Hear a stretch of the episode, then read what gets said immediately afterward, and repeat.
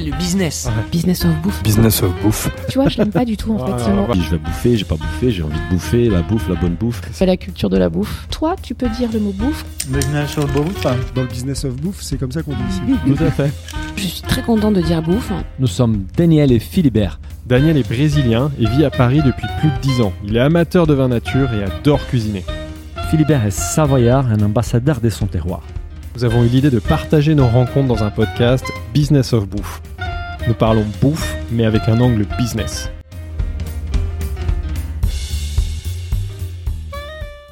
Bonjour à tous, bienvenue dans ce nouvel épisode de Business of Bouffe. Alors je suis comme d'habitude avec euh, mon associé brésilien à l'accent si enivrant euh, Daniel. Bonjour Daniel. Bonjour Philibert. Et aujourd'hui on va parler de, de retraite. Alors je vous rassure, on va pas parler euh, du sujet qui a divisé la France ces derniers mois. On va parler de, de retraite mais de façon un peu plus légère, quoique c'est quand même un sujet sérieux. On va parler de la retraite des poules pondeuses. On a la chance aujourd'hui d'être avec Fabien Solman et Sébastien Neuch, les fondateurs de Pool House. Donc euh, bonjour Sébastien, bonjour Fabien. Bonjour. Bonjour. Je vous laisse vous présenter rapidement pour commencer, puis après évidemment on prendra le temps de rentrer plus en détail dans votre parcours et dans l'aventure Pool House.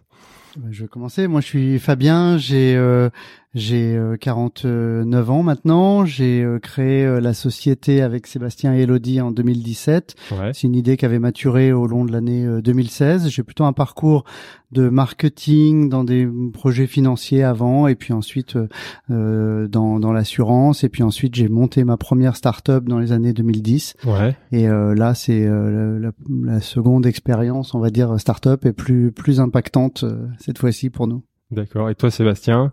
Moi, Sébastien, 39 ans, papa de deux enfants, Ouais. euh, donc également cofondateur de Pool House. Euh, On vous explique un peu plus en détail comment on a rejoint, j'ai rejoint avec bah, c'est Fabien. Ouais. Et euh, moi, j'ai un parcours plutôt marketing et dans le design en tant que directeur artistique pendant plus d'une douzaine d'années. D'accord. Et euh, voilà. Et alors vous deux, la, la, la fameuse question rituelle, pourquoi la bouffe? Comment vous êtes arrivé dans cet univers-là? Parce que donc si j'ai bien suivi, vous n'étiez pas issu de l'univers food, euh, C'est clair. Et Ouais. pourquoi l'œuf aussi Ouais, Parce pourquoi que l'offre en détail ce qui est assez drôle dans notre affaire, c'est que l'un comme l'autre, on avait réfléchi sur l'œuf avec des angles différents avant de se connaître. Ah ouais et ça a été une Ouais, surprise quand ouais. on s'est retrouvés. Ouais.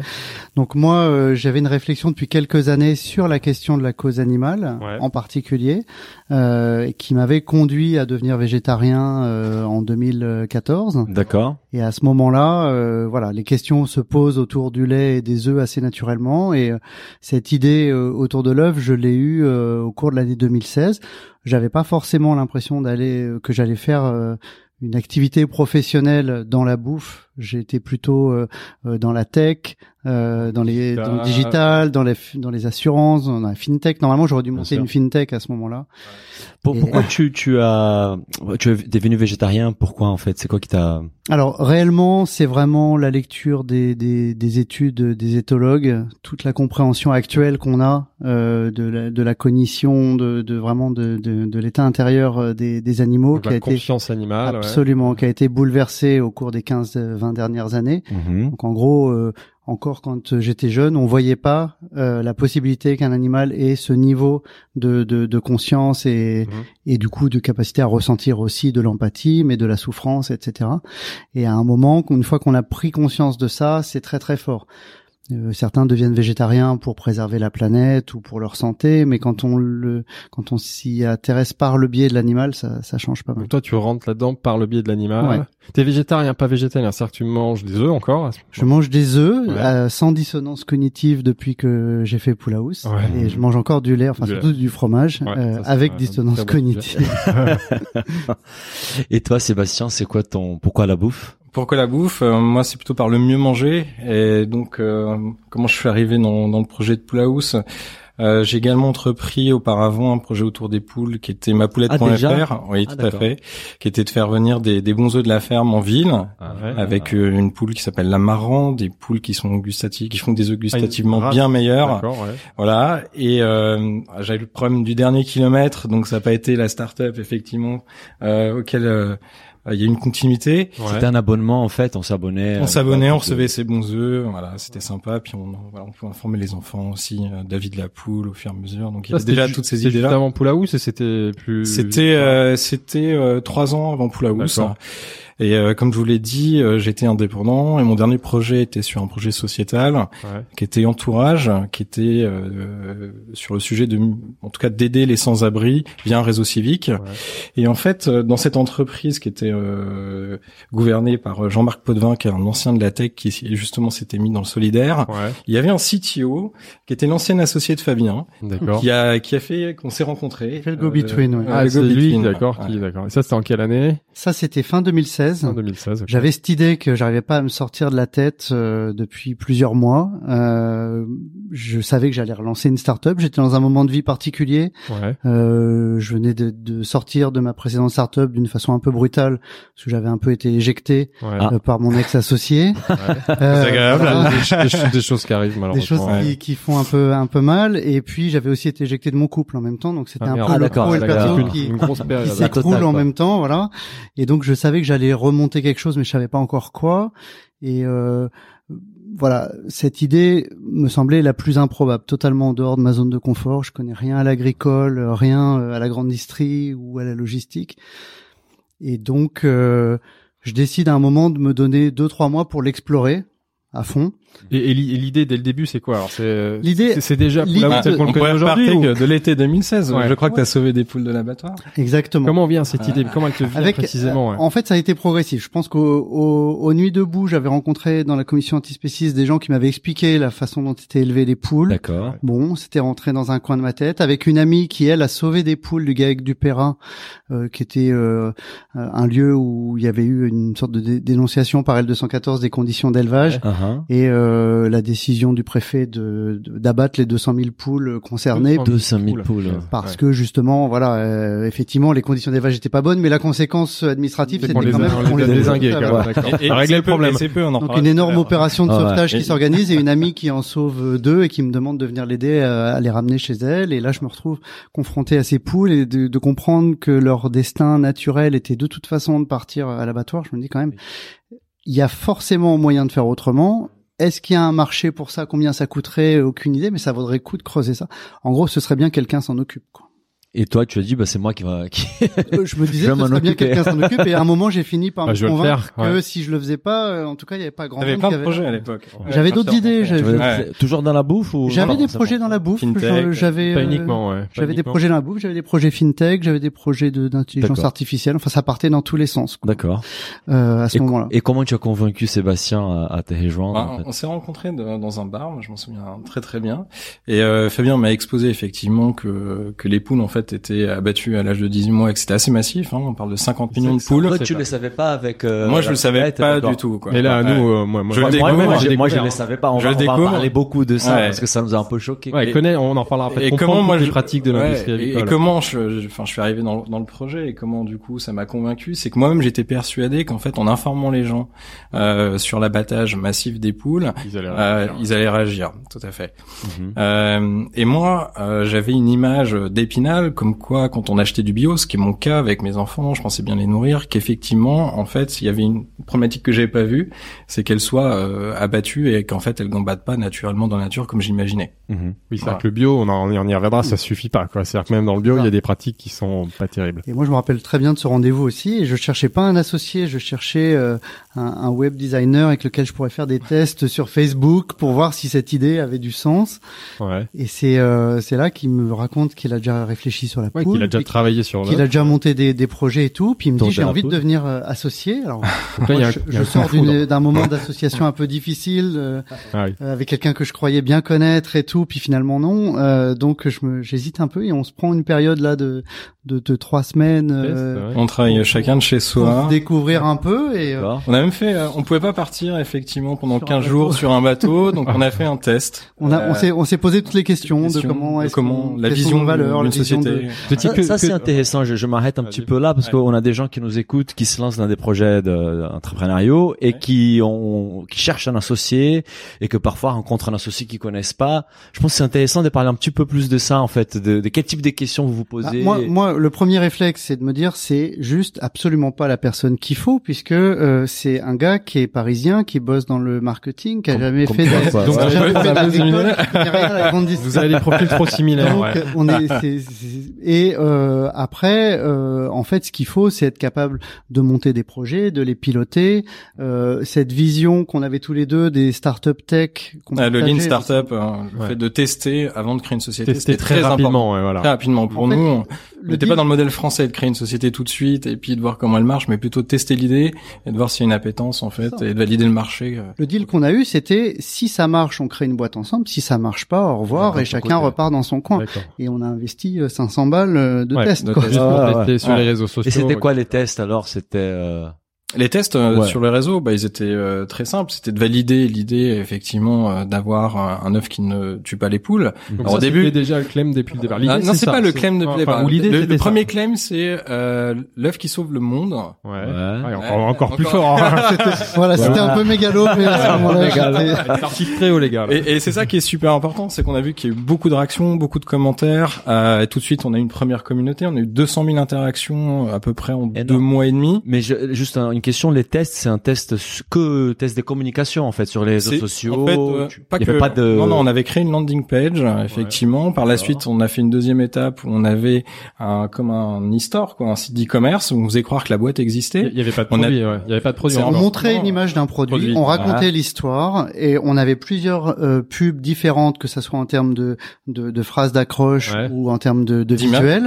Et on testait plusieurs Ouais, B2C, euh, ouais, ouais. cibles différentes et on regardait les taux de clics, on regardait ceux qui arrivaient sur le site, ceux qui fait, appuyaient le bouton acheter. Quand on appuyait le bouton acheter, il y avait un petit disclaimer qui disait bah non, on n'est pas prêt, laissez votre mail.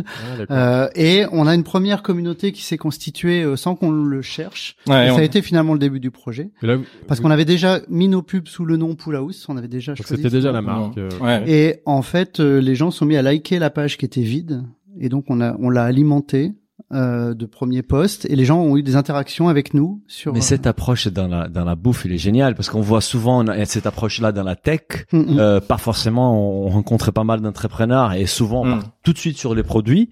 Euh, et là, vous avez approché ça différemment. En Bah, fait. dans la tech, on va pas faire un produit, on va pas commencer Voilà. à faire le- la première ligne de code si on sait pas. Et c'est très facile de sketcher euh, Quelque chose, une hein. idée Bien sûr. et de la vérifier auprès du Bien sûr. consommateur. Je trouve ça et nous, très, ce qui très nous a, enfin, ce qui nous, enfin, on a pris conscience que c'était assez massif, c'est qu'on avait des taux de clics qui étaient supérieurs à 2%, ce qui est à peu près acceptable, en fait, pour valider une idée. mhm. On arrivé à 11%. 11%. C'est énorme. Et après, on avait encore un taux de clic, enfin, d'achat, du coup, Mm. fictif de Ouais. 7%. Et on avait vendu 3000 boîtes. qui, qui venaient sur 3000 la boîtes en page, moins d'un mois. 7 essayaient d'acheter. D'accord. Ouais. En investissant moins de 500, 500 euros. euros, on avait l'équivalent de 18 000 euros de chiffre d'affaires si les gens qui avaient appuyé sur le bouton acheter Avait vraiment acheté un produit. Ah ouais, existant, ah là, c'est fort, ça. Là, on se dit quand même, euh, il y a un truc. Euh, donc là, on est convaincu déjà à peu près à Noël 2017 qu'on va faire le. Du fait qu'il y a une demande. Noël 2016, ça. Euh, 2016, pardon. Là, les réseaux, vous avez utilisé quoi Les réseaux sociaux classiques, Facebook, Instagram Ouais, euh, C'est que Facebook. Que Facebook. Ouais, Oui, euh, Facebook et avec un où ça site, marchait, euh, avec Oui, un site la à côté. portée organique. Ouais, ok. Et euh, parmi les gens qui nous ont contactés en nous ayant repérés à ce moment-là, il y a une jeune ingénieure agro qui est devenue la troisième associée, euh, Élodie. Elodie. Elodie. Donc, Ça, a marché pour prouver les concepts et pour recruter un troisième associé. Parce que euh, une fois qu'on a décidé qu'on allait se mettre ensemble, on a quand même fait le constat partagé qu'il manquait un petit peu de compétences Compétences agro. dans- Ouais. Et la, Ouais. et la promesse à l'époque, c'était déjà de, on s'est de dit sauver des on va, poules on va arrêter de de 18 tuer les poules. Ouais. Notre idée de départ, c'était euh, on va assez facilement convaincre des éleveurs, et c'est d'ailleurs ce qui s'est passé deux mois plus tard, de signer avec nous parce qu'on va leur acheter des œufs plutôt assez chers. Mhm. Euh, et euh, au lieu d'envoyer leurs poules à l'abattoir, on leur dira juste vous les envoyez dans notre ferme. Donc euh, c'est c'est pas enfin il y a pas il y a pas C'était de contrainte. à l'époque pour poules. hein. Voilà, pour eux, c'était, Voilà. euh, ça Ouais. changeait Et rien. on En fait, dit, même moins cher en que faisant les de cette hein. façon-là, les éleveurs vont être ok pour euh, pour monter à bord. euh, et donc on a créé la société sur cette idée-là. Et du coup, dès le début, il faut une ferme pour accueillir ces Et poules. c'est ça. poules-là. Ouais. Ça là, partie- ça, nécessite euh, des Ouais. financements, des choses. C'est ça. Mais plusieurs fois dans ce projet, on a fait des choses euh, voilà qui étaient un peu impossibles. Donc là, on- nous on a on a on a signé en on s'est mis d'accord en juin sur cette Mhm. ferme et on l'a eu en septembre. Normalement, c'est beaucoup beaucoup plus long avec la SAFER, etc. c'est on a un, un process. choses, on Ouais, On n'y connaissait ça. rien, voilà. Bien sûr, bien sûr. Mais je pense que si on avait été un peu plus sachant de toutes ces choses-là, il y a plein de choses qu'on n'aurait pas faites dans ce projet. On, s'en- on, aurait- on se serait freiné tout seul. La troisième associée, c'est Elodie, c'est ça Elodie, Ouais, absolument. Et c'est elle qui aujourd'hui pilote toute la partie un peu Production sur la ferme du Limousin. Surtout la, la, la recherche et le développement, parce qu'on en reparlera, mais aujourd'hui on est en train de, de travailler en R&D sur des projets. Est-ce qu'on peut revenir un peu sur la parce que là justement en préparant le podcast, on, on s'est un peu intéressé à l'industrie avicole, on s'est on a découvert ce qui a priori généré le projet. Quelles sont justement les pratiques de cette industrie, enfin de cette industrie, qui, enfin justement ces choses qui vous ont fait réagir? Donc, on a parlé de l'abattage des poules. Enfin, est-ce que vous pouvez nous réexpliquer un peu tout ça? Oui, oui, je vais réexpliquer. Ouais. C'est une longue euh, chaîne, mais ce qui est intéressant de comprendre, c'est que ça s'est complètement industrialisé euh, depuis euh, la fin de la guerre Mhm. euh, et que chacun en prend un petit bout. Donc, si on veut le faire chronologiquement, au début, on a les le couvoir qui va, même on a un généticien qui va concevoir des souches de poules hyper optimisées Ouais. pour pondre très fort. On a un couvoir qui va couver ses œufs euh, jusqu'à euh, l'éclosion. C'est des, races spécifiques. Hein. Une, une des races poule, euh, spécifiques. pondeuse, c'est pas la même race qu'une poule euh, qui fera un poulet. Et d'ailleurs, on en reparlera après, mais Ouais. la raison pour laquelle on va tuer les poussins à l'éclosion, c'est ça. C'est-à-dire que euh, la race poule pondeuse, le poussin mâle, ça donnerait pas un bon poulet. Donc ça, c'est un truc horrible Euh, que j'ai redécouvert hier. oui. C'est que le poussin, malheureusement, enfin à la naissance, quand l'œuf euh, éclose, 24 si c'est un Ouais. garçon, on, le, on lui fait fait. quoi C'est un animal qui est constitué, on le dé- on le broie, en fait, on l'envoie dans une Oui, broyeuse, ouais. euh, systématiquement, 50 millions en France par an pour faire les œufs. 50 millions de poussins poussins, mâles ouais. qu'on tue tous les ans. C'est ça. Alors euh, voilà et Ça ça, calme, c'est hein. et Ça ça, calme. c'est- Ouais, ça ça calme et c'est lié simplement au fait qu'on a spécialisé les poules parce que sinon euh, avant les poules euh, pondeuses poulet, et ouais, poulets un poulet. c'était un peu les même mêmes. race, quoi. Euh, maintenant qu'on a des super poulets en 35 jours avec beaucoup de blanc, c'est ça que le consommateur veut maintenant, plus que les ailes et la cuisse. Donc, on a optimisé euh, des, des, des poules pour qu'elles utilisent l'aliment pour produire de la chair au bon endroit. On a optimisé d'autres poules pour que elles utilisent l'aliment pour produire de l'œuf. Et ça a donné deux races qui ont divergé Et, complètement. mais même et aujourd'hui, si on voulait sauver sauver ces poules pondeuses mâles, enfin c'est du Oui. coup ces poulets enfin de race pondeuse, ils seraient pas bons à la consommation vraiment ou Il serait, ils seraient moins bons il serait- ouais. Non, ce serait plus long, en fait. ce serait long, Et plus cher à ouais, produire, ça rentre pas dans moins, la- dans les moins de de chair l'industrie au, au bon endroit. Donc il y a quand même des projets qui existent, qu'on appelle de double fin. Euh, ça va exister marginalement, ça va donner des poulets un peu plus chers, mais qui seront pas forcément meilleurs. Ouais. Et, euh, et, et Et les quel- poules. Et il y a d'autres solutions. Quel- Ouais. quel On en élève des poules Ah d'accord, ça rassure. Si moi j'élève des poules pour ma propre consommation, je pourrais enlever une race qui est entre les deux pour qu'elle puisse euh, non pondre des œufs des et, à la et et à la la fin manger, de sa vie, je Bah, C'est-à-dire que chez les généticiens, il y a, on, on s'est extrêmement travaillé. C'est-à-dire que le- les, les parents euh, sont travaillés, mais aussi les grands-parents, les arrière-grands-parents. C'est tout est, un sélectionné. Euh, voilà, c'est un, travail immense. Donc on, arrive à en arrière. 320 Ouais, œufs ouais. par an. Euh, encore au tournant de l'an 2000, on était à 250 et euh, après guerre, on était euh, progresser. juste à une centaine. Donc on a on a fait une, un, un niveau de production, on a atteint un niveau de production énorme. Mais notre projet, effectivement, c'est un projet de bon sens. Euh, Vous parliez d'avoir des, des poules chez vous. Euh, c'est un peu ce que les grands-parents, arrière-grands-parents, ils avaient leurs Voilà. On poules. le voit dans le monde Euh, rural ils les gardaient jusqu'à un âge de 6, euh, voire plus. Après, ils les consommaient peut-être, effectivement. Voilà. Euh, sauf qu'aujourd'hui, elles sont abattues euh, prématurément à l'âge de 18 mois. Et en fait, elles sont envoyées euh, en Afrique, congelées. pour- donc, pour, pour finir de dérouler le process, Ouais, ouais. elles vont rentrer donc chez un éleveur de poulettes pendant 17 semaines. Donc là, on va les emmener du stade poussin au stade poulette euh, prête à pondre. Mhm. Et seulement à ce moment-là, elles vont rentrer dans un élevage de poules pondeuses. Donc là, il y a quatre types d'élevage possibles. Ouais. Ça peut être euh, de la cage, du sol. Donc là, les poules sortiront jamais à l'extérieur. Mhm. Ça peut être du plein air ou le du bio. bio. Voilà, ok. Et là, elles pourront aller à l'extérieur. Et elles vont vivre euh, jusqu'à l'âge de 18 mois dans cet élevage où elles vont pondre pratiquement un œuf par jour.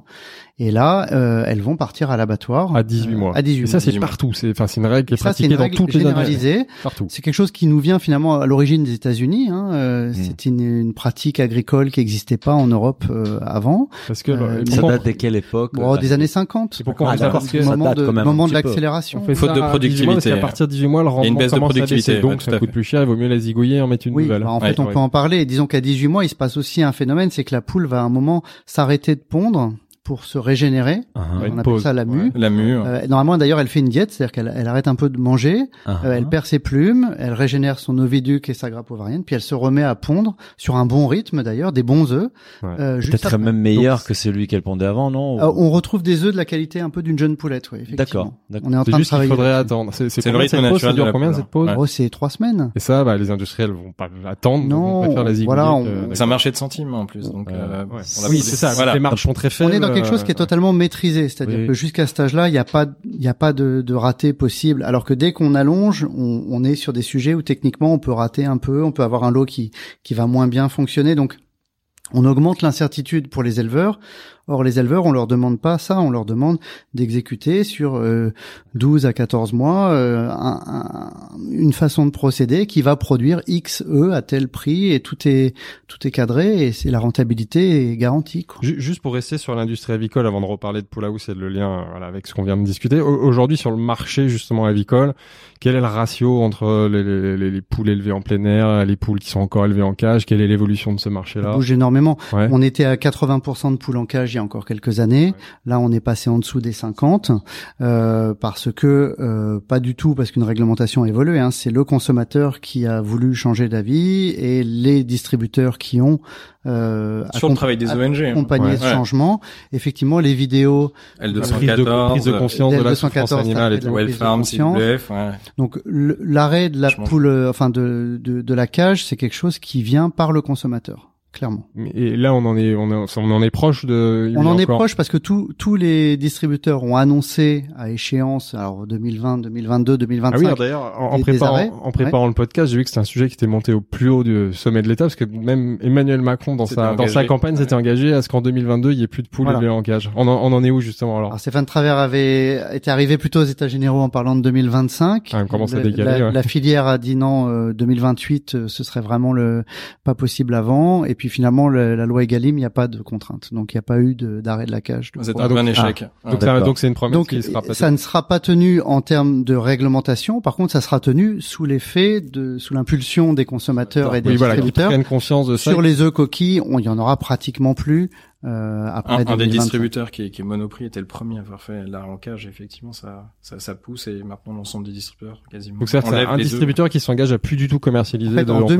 2012, il y a euh, il y a un choix de la filière de l'œuf en France qui est Mhm. de, de suivre euh, une discussion qui avait lieu au niveau européen d'agrandir les cages. Mhm.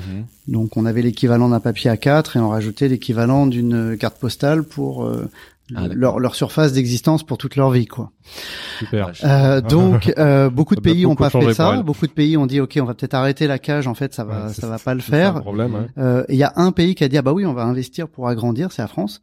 Euh, on a mis un milliard d'euros à ce moment-là euh, là-dessus. Et donc euh, du coup forcément euh, ça fait des amortissements qui vont très très loin pour un truc où l'année suivante 2013 Monoprix dit tiens moi j'arrête la cage. Donc ils ont fait un procès à Monoprix à ce moment-là. Et Mhm. ensuite les autres sont venus aussi. Donc euh, d'un seul coup ils ont investi sur un marché qui était en train de disparaître. Euh, et euh, forcément c'est compliqué. Donc c'est là où on rejoint le terme de consommateur. Ouais.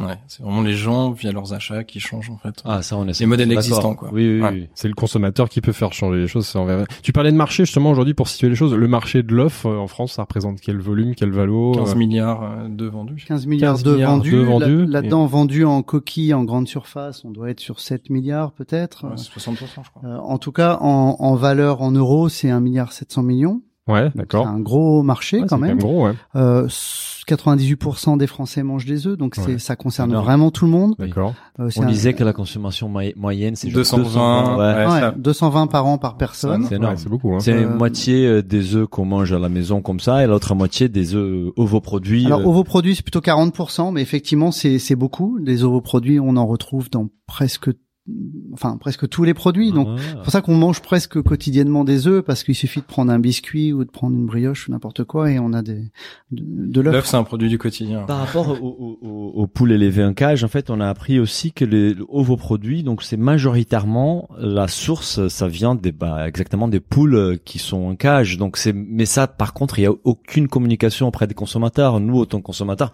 on sait pas d'où Ah bah. vient cet œuf-là. Là vous touchez un point sensible parce que j'ai j'ai essayé avec certains certains acteurs euh, ONG de faire euh, de soutenir un amendement euh, qui a été rejeté euh, il y a quelques mois, euh, qui visait justement à, à rendre obligatoire l'affichage du code 0123 qui Ouais. Mhm. désigne le mode d'élevage Ouais. sur les produits Juste pour, transformés. pour rappeler, donc 0 c'est bio, 1 c'est Zéro, LR, voilà. sols. 0 et 1, les poules sortent à l'extérieur, Ouais. retenons surtout ça, et euh, 2 et 3, les poules sont clostrées Quand toute même. leur vie. Euh, 2 c'est deux, c'est sol, sol, et 3 trois, c'est cage. Et en fait, euh, nous, on voulait que ça soit affiché aussi sur les sur les produits transformés. Donc là aujourd'hui, il n'y Euh, a pas d'obligation. Il n'y a disait, pas d'obligation, il y a écrit œuf ou œuf entier, c'est tout. Et on aurait voulu parce que si on arrivait à ça, euh, je pense qu'il y aurait quand même besoin pour tous les industriels et aussi les MDD, etc., qui utilisent de l'œuf, de se poser un peu la question est-ce que je l'affiche que je mets du 3 dans mon produit Ah oui. euh, ou pas? Et euh, dans ce cas-là, est-ce que je vais pas vers euh, d'autres modes d'élevage et ça pourrait avoir un impact Et l'information du consommateur a été refusée, ce qui est quand même euh, Surtout qu'il existe, enfin les codes ils existent déjà sur sur Ah, les y a aucun de problème coquilles, technique. donc, Oui, euh. Oui, il oui, suffit Dans de l'emballage, dupliquer, en fait. as, bien sûr. euh, ils savent bien s'ils achètent la du 2 ou du traçabilité 3. est là, donc c'est pas compliqué. Ouais, bien sûr. Et, et comment t'as essayé d'influencer Enfin, du coup, t'as as soutenu un amendement, Bah, passé par un élu. C'est un- le genre de projet où effectivement on est en connexion avec un certain nombre d'élus et un certain nombre d'ONG. On avait pris un engagement parce qu'en fait on avait fait un crowdfunding sur Kiss Kiss Bank Bank euh, d'un fait le- gâteau qui ne Le tue gâteau pas- qui ne tue pas pas la poule. Ouais. Et on avait pris un engagement comme quoi si on passait un certain seuil, effectivement, qu'on porterait Le auprès des élus. euh, Auprès des élus. ouais. Ouais. Et ça, Et on fait, encore. et ça a débouché. Bah, c'est quand même ça a débouché sur un amendement Non, qui a été pas rien, proposé. ouais. Ouais, non, mais déjà, sûr. Et donc c'est déjà ça et ça reviendra parce que l'information du consommateur c'est un c'est un sujet aujourd'hui. euh, Bah, surtout le succès, on y reviendra après évidemment, le succès commercial de votre marque montre qu'aujourd'hui il y a une prise de conscience des consommateurs. Et, et on voit ça un peu partout. On a vu par exemple récemment, on était avec euh, Célia Hennesson, la directrice générale des Réseaux Vrac. C'est un marché qui a été multiplié par 10 entre 2013 et 2019 parce que les consommateurs aujourd'hui demandent ça et les acteurs ils doivent s'adapter à la demande des consommateurs. Et pour les œufs, pour les œufs, ce sera pareil en fait. Ouais, Bien sûr. fait. Pense Bien sûr, nous, nous, euh, de toute façon, c'est euh, ce qu'on fait avec notre claim "l'œuf qui tue pas la poule", c'est de l'information, de l'information, de la la, péda- pédagogie. de la pédagogie. Voilà. Les Une gens, qu'on a pris conscience, euh, moi après avoir préparé, c'est à chaque fois c'est ça. On prépare un épisode et moi j'ai Ça y est, vous êtes j'évolue des- dans ma C'est des consommation. sur la housse maintenant. bah, bah, forcément, on, on- regarde ça différemment. Ça va parce nous coûter cher, est- ça. On est obligé. Quand on apprend que on tous les, une boîte. Ouais, c'est gentil, merci. mais tous les poussins, quand on apprend que tous les poussins mâles ils sont morts euh, à la naissance, que les poules. Daniel s'en 18 est d'ailleurs. Et qu'on Ouais, est non, mais pointé qu'on- on poules. tue c'est vrai. 50 millions des poules par an en France, c'est juste dingue. On tue 50 millions de poussins mâles, on tue 50 millions de poules de 18 mois. En France. En France, juste pour la Ah, France, non, donc mais- ça fait 100 millions, c'est plus que un par personne. On coupe les becs de 50 millions de poules aussi pour s'assurer pour qu'elles pas euh, vont pas se piquer en se entre elles. ouais. Et ces poules qu'on tue à 18 mois, je tiens à le dire aussi, on les on les mange pas vraiment en France. Hein. Euh, elles sont congelées et envoyées en Afrique dans des containers. j'ai- c'est une question, c'est qu'est-ce qu'on en fait? En ça, Afrique on les a en noire, pour- l'essentiel pour l'essentiel, où elles sont vendues là-bas comme du poulet, alors qu'en fait ce sont des vieilles poules pondeuses d'Europe et ils reçoivent des millions de poules de toute l'Europe comme ça. Et ça fout en l'air euh, le- leur propre filière d'élevage parce Bien que ça revient moins cher d'avoir Bien ces sûr. poulets euh, que- que- là ouais, d'accord. Mais c'est- Que de, que de que de d'élever ses propres Bien poulets. sûr. Et les éleveurs en France, ils revendent leurs poules aux abattoirs euh, 5 ou 10 centimes. C'est vraiment euh, Ils se euh, débarrassent. ça n'a plus de valeur. Voilà, il Ouais. faut s'en débarrasser et c'est tout. quoi. Donc c'est de l'obsolescence programmée en quelque sorte du vivant. clair. Voilà. Ah ouais, Et, ça, du- c'est- et du coup, donc si on revient à votre projet, comment vous vous êtes organisé? Donc on a compris comment était née l'idée, comment vous comment vous commencez l'aventure alors? On commence avec un crowdfunding. un lieu pour une femme. Ah oui, en effet, il y a un Non, crowdfunding. non, on fait un crowdfunding. euh, en fait, on, vérifie, ouais, on valide l'idée ouais. à plus grande échelle, Ouais. effectivement, et avec des, des- de vrais consommateurs sur KissKissBankBank, en proposant l'idée d'un d'un œuf qui tue pas la poule. Et effectivement, on aboutit euh, à une première, euh, Une première collecte de une 25 première collecte 000 de euros, je 25. crois. Ouais. L'objectif, c'était de financer quoi? Sur la ferme ou non C'est quoi non, Franchement, pas 25 000 euros, tu vas l'objectif pas loin. là. c'était c'était surtout d'objectiver qu'il y avait cette traction qu'on avait identifiée Ouais. dans nos tests. Bon, On s'est dit mais personne va jamais nous croire Mhm. euh, que des gens sont prêts à payer ce prix-là parce que l'œuf c'est quand même un sujet où on ne parle Mhm. que de prix et de prix bas. Mhm. Et donc personne ne pensait qu'un œuf à un euro et puisse trouver euh, un, un- un client quoi.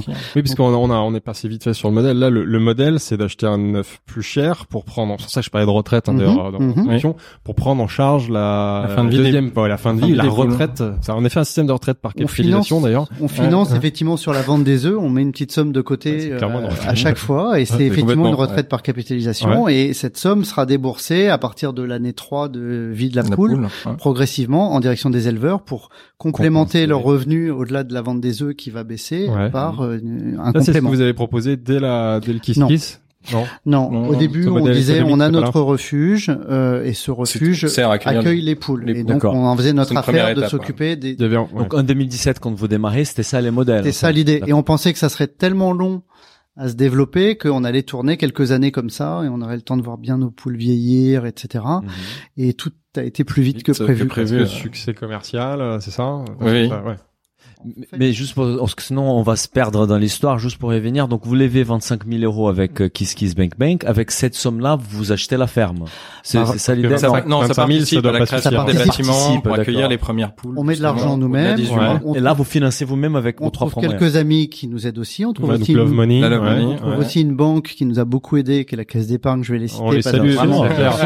Ils nous ont beaucoup aidés. Une fois qu'ils nous C'était vraiment très très bien et ils nous On ont aidés à acheter cette ferme. Euh, moi j'ai remis de l'argent pour pour acheter la ferme aussi. Elle est où la ferme? Elle est en... Dans le Limousin. Limousin, Dans le sud de Limousin, Limoges, ouais. Bonneval. Ouais. Sur 16 hectares, euh, voilà, un Ah, espace. euh, Donc c'est vraiment une maison de Accueillir jusqu'à retraite 18 000 pour poules. Enfin c'est pas qu'une maison de retraite parce que du coup elle continue à pondre et, continue à on pondre et à exploite. produire, euh, et euh, les poules qui sont là-bas, euh, les œufs se retrouvent en magasin, hein, donc euh, oui, oui. Et ces poules-là, c'est une question d'ailleurs qui nous a été posée par Christophe Duhamel, qui, euh, qui avec qui on a interviewé il y a, il y a une semaine et qu'on aura sur bientôt sur les podcasts. qui est très réactif sur les réseaux sociaux. est très engagé, c'est l'ancien, c'est un des cofondateurs des Marmitons. Et la question qu'il nous pose, quelle est l'espérance de vie d'une poule chez Pool House versus la fi- filière classique? Donc, la filière classique, c'est 18 mois. Filière classique, c'est Elle a vite pas le choix. 18 mois, bim. Après, l'espérance de vie, il y a, il y, a, y a deux types de réponses possibles. Disons que nous, on communique beaucoup sur le fait que l'âge maximum de vie d'une poule, ça peut être 6 ans, 7 ans, jusqu'à même 10 ans. Ouais, ouais, Et c'est vrai. Change Euh, ouais. Maintenant, Comme pour l'essentiel, les Ouais, poules voilà, vont mourir en- autour de l'année 3, 4. euh, en année 5, il y en a déjà vraiment euh, moins, moins de la moitié euh, qui sont encore en vie. D'accord. Oui, oui. Ça, ça diminue assez vite, mais c'est un petit animal, c'est normal. euh, C'est, ils n'ont pas une espérance de vie euh, C'est n'importe quelle race ou ça, c'est aussi une évolution euh, génétique euh, qui... On n'a pas beaucoup testé de races encore. On est sur les races de poules pondeuses que tout le monde utilise. Et justement, notre R&D aujourd'hui, c'est de peut-être réintroduire des races qui avaient été mises de côté, Ah, euh, qui pourraient euh, se révéler plus efficaces dans la durée Ah, Et le modèle de Sur- house. sur Ouais. l'ensemble de la vie. On revient sur les modèles de l'agriculture des variétés anciennes, en fait. Ouais, la notion de récupérer des variétés qui ont été abandonnées à une cause d'une moins meilleure intensive, euh, meilleure qualité de vie pour la poule. Bien sûr, Et, bien voilà, et, et plus de, de dans le temps. Euh, Finalement, ce qu'on se rend compte en général, c'est qu'il y a eu 10 millions de choix qui ont été faits pour améliorer l'efficacité, la rentabilité, la productivité, sauf que ces choix-là, pour les consommateurs, pour, les pla- pour la planète, Et c'est lié au Ils ont- prix. hein, ils ont au peut-être pas été les bons choix. En tout cas, ça a, été fait, ça a ouais. été fait silencieusement sans que le consommateur en soit informé. Voilà. Et donc, les glissements successifs qui conduisent à, tiens, euh, si on broyait les poussins, euh, euh, sont arrivés sans que le consommateur le sache. Et à un moment, il, il apprend ça, il se dit, mais c'est quoi cette affaire? Je, je suis pas d'accord. Ouais, d'accord. Si, si on revient à l'histoire, donc là vous acheté une ferme. euh, les, les premiers œufs que vous vendez sous la marque Poulaous, c'est donc les œufs de ces poules-là ou c'est que vous commencez aussi à avoir Je- des, des partenariats avec des, on- des on a des un sur œufs, aile, Kiss Kiss Bank Bank, euh, il a fallu Ouais. envoyer des, enfin, on avait Envoyer des œufs des, des contreparties. Ça le à- produit, Voilà. Donc on a trouvé un premier éleveur. Et après, bah, une fois qu'on avait distribué de- tous ces œufs-là, en fait, les poules, elles Combien continuent à pondre. Donc euh, on- il a fallu qu'on commence à, à chercher effectivement euh, d'autres des relais. débouchés, Donc, les On a premiers trouvé- magasins dans Paris, c'était les premiers Biocop pour le coup. Oui, alors, On a fait d'abord quelque ouais. chose, on a rayé la ligne euh, vente directe par internet de notre BP Oui, oui. parce qu'au Ouais, début, oui. on voulait vendre en direct. c'est vrai. Et lui, il avait l'expérience, Sébastien avait l'expérience de vendre sur On Internet. avait l'expérience de vente, mais on n'avait pas, on n'avait pas compris que les œufs, ça s'envoie pas tellement bien par la poste. Voilà. Ouais. on a dû envoyer On- on a- 700 boîtes d'œufs On a eu un test grandeur nature que les œufs ça casse, sans douter. Donc on, on s'est dit non, il faut aller en magasin. Donc on a été voir des Biocop, des, Tout à fait, ça a commencé avec Biocop. des, des Le petits- premier distributeur, premier magasin, c'est un Biocop? C'est un Biocop, le premier qui nous fait rentrer. Après on a eu d'autres comment on fait? Magasins. Parce que Biocop, ils sont réputés pour avoir un cahier Alors, de charge assez exigeant. Là je parle de petits magasins Ouais. euh, en local, en local. En local. C'est pas un référencement national Pas encore. encore. On en parlera après. On. Bah, on y arrive d'ailleurs parce qu'au mois de mai, on écrit euh, à Biocop euh, en disant bah tiens, on est en test dans, dans cinq magasins bien, à Paris, ça marche bien. Est-ce qu'on pourrait travailler ensemble? tu, tu trouves un contact d'un Et là, ils nous font un, ils nous font un, un gentil mail. Ils disent non, on travaillera jamais avec vous. Ah oui, Euh, bien. Oui, les A achats. plus ouais. B, vraiment, ça marchera pas votre produit. C'est inutile. C'est quoi leur argument en fait Bah, L'argument, c'était le prix. Le prix, Euh, ouais. Alors après, on a appris a posteriori que c'était une personne qui avait travaillé sur l'idée d'allonger de six mois la vie des poules. Euh, donc on l'a un Ça, peu Voilà, chahuté dans- Voilà, son, projet. Ouais. Et nous, on est, on est repassé justement par l'intermédiaire de Claude Gruffa qui nous a orientés sur d'autres équipes. Qu'on salue, hein, donc on a eu l'occasion de faire un épisode avec lui, l'ancien président de Biocop. il qui est venu nous voir Biocop à la pendant maison 15 des ans. poules aussi. Il est venu à la réunion. Donc t'as contacté euh, Claude et- il nous a orienté vers des équipes au marketing qui avaient mis en place un dispositif qui s'appelait les jeunes entreprises Prise de la bio. Ouais. Ah d'accord. ouais. Et il nous a proposé, euh, il nous a dit, est-ce que vous pourriez être prêt euh, pour un lancement en septembre 2017 Au niveau national. Au niveau Au niveau Ouais, national. ça va vite là, ça va Énorme. vite. Mais on parle de quelle quantité là et Pas de packaging. Enfin, On n'avait rien. On n'avait rien. on a, on a dit oui. Pas d'identité de regardé, on a dit marque, oui, bien sûr. il y on avait le nom mais il n'y avait pas d'identité. On n'avait de pas le packaging. On n'avait pas la, distribution, on n'avait pas les œufs. Et là, c'est pour rentrer dans. pas les œufs. mais, mais on sait faire. On sait faire. C'est bon. on a bossé beaucoup cet été-là et Et là, on- c'est pour rentrer dans tout le réseau Biocop. Oui. Exactement. Donc, il y a, je sais pas, bon, maintenant il y a national. 600 magasins, mais à l'époque, bah, c'était R300, énorme, ouais. c'était énorme pour nous. Et donc le, le 4 septembre 2017, il y a quatre palettes qui sont prêtes à partir euh, sur les quatre plateformes de Biocop. Et donc ça, vous avez tout, donc vous avez identifié des producteurs partenaires, plus les œufs de, de votre ferme. Ouais, on a démarché nous-mêmes pas mal d'éleveurs effectivement qu'on a rencontrés personnellement. Du coup, On c'est a nous, hein, les fondateurs. On a cahier trouvé trois éleveurs Ouais. auxquels on demandait toujours la même chose d'envoyer leurs poules quand elles auraient atteint l'âge de 18 mois. Et C'est toutes leurs poules, euh, du coup. Le, le, le deal avec un éleveur, Avec un éleveur, c'était ça. Allez, À à ce moment-là, c'était ça. mais- Ah, il a Et évolué, depuis, ça a évolué. C'est-à-dire qu'en fait, euh, on a démarré sur cette base-là pour que ça soit plus simple pour Mhm. eux. Puis on s'est rendu compte qu'ils aimaient bien euh, l'idée de sauver les poules, qu'ils Ouais, aimaient bien, bien sûr. euh, C'est les premiers qui que- aiment leurs animaux. et puis qui Ouais. savaient- Il écoute toi C'est bien de pendant le 18 rappeler, mois. euh, voilà. Et qui savaient quand même bien s'occuper des poules parce que c'était des professionnels. Et on et a, on a apporté une meilleure rémunération euh, à l'éleveur. Donc ça faisait quand même un package assez complet quoi. Et on, en, et on en a deux qui nous ont dit, bah, moi je veux bien les garder même après, euh, si on trouve un fonctionnement ensemble chez sur sa ferme, dans un autre bâtiment. Donc là, on s'est, c'est là où on a commencé à faire évoluer le modèle parce qu'on voyait aussi les, les ventes grossir et on s'était dit des dans, nouvelles maisons de retraite. dans le Limousin, on allait vite arriver à saturation si ça grossissait Et trop vite. Et on voyait pas aussi avoir plein de refuges sur l'ensemble de la France. Euh, c'était pas trop l'idée de départ. Et, euh, et notre idée aussi, c'était de créer, enfin, de labelliser à la fin. Enfin, c'est notre ambition en tout cas, de, parce qu'on parlait des trois, enfin, des quatre codes dans les Ah, œufs. 0, 1, 2, 3, 4. Ouais, et on pourra avoir le zéro plus, euh, voilà, pour la, la partie éthique, euh, plus responsable euh, Ouais. par rapport au bien-être des animaux. Oui, c'est de labelliser tous les éleveurs. Et, voilà. Et ce euh, qui, était, ce qui est intéressant, du coup, c'est d'aller contacter directement les éleveurs et que le modèle de production, finalement, il s'installe directement chez eux. Mhm. Et c'est plus fort. Mhm. Donc c'est pour ça que eux, je pense que eux, ce sont les premiers à ne pas aimer les modes de production actuels. Ils sont rentrés là-dedans. C'est ça. Alors après, on a travaillé avec, là, on travaillait avec des éleveurs bio qui sont des gens euh, très ouverts, qui déjà souvent ont fait un parcours personnel pour en arriver là. Ouais. On a un de nos éleveurs, Oui. il a commencé par de la cage, ensuite il a fait du sol, ensuite il a fait du plein air, ensuite il a fait du bio et maintenant il fait du pull house. Mhm, Il a tout connu euh, dans sa vie bien sûr. et, Et ravi chaque fois de passer. et- euh, exactement. Et ils ont appris euh, beaucoup de choses en travaillant avec nous. Ils nous ont appris beaucoup de choses. Faut être honnête aussi parce que sur le métier, euh, sûr, ils, ont de beaucoup d'expériences cumulées euh, sur les poules. Quoi. Et juste financièrement, pour qu'on comprenne exactement comment ça marche. Donc, vous allez l'acheter déjà euh, les œufs un peu plus cher que que, que ils se faisaient acheter avant. Euh, et ensuite, pour financer, donc c'était ces, ces maisons de retraite chez lui. Comment ça se passe? C'est un pourcentage de du prix d'achat qui est alloué à Nous, nous, on leur verse une rémunération à la poule vivante. vivante. euh, D'accord. Qui fait, qui vient compléter la vente des œufs. D'accord. Donc c'est du coup il est incité à ce que les poules soient en vie, il est incité à ce qu'il y ait des œufs. Pension de retraite, quoi. Exactement. Hum. Et, Bah, les œufs des poules vivantes, des poules en retraite, on continue à les mettre sur les marchés finalement, Absolument. parce que d'un point Absolument. de vue gustatif, euh, c'est Ceux qu'on a le droit de vendre euh, en coquille, on les vend en coquille. Ceux qu'on qui sont dits déclassés, euh, ceux-là vont plus aller vers le marché de l'ovoproduit. produits. Sauf On qu'on peut pas communiquer sur leurs produits que. Oui, Enfin, mais on peut communiquer, mais on on, peut quand même. on peut pas l'empêcher. Ouais. On peut quand même en, com- en parler sur Oui, son Sur le packaging. on peut dire que c'est une poule. euh, c'est- c'est- c'est- en Mais c'est, ils sont pas euh, obligés les industriels à communiquer. Non, non. Ouais, c'est ça.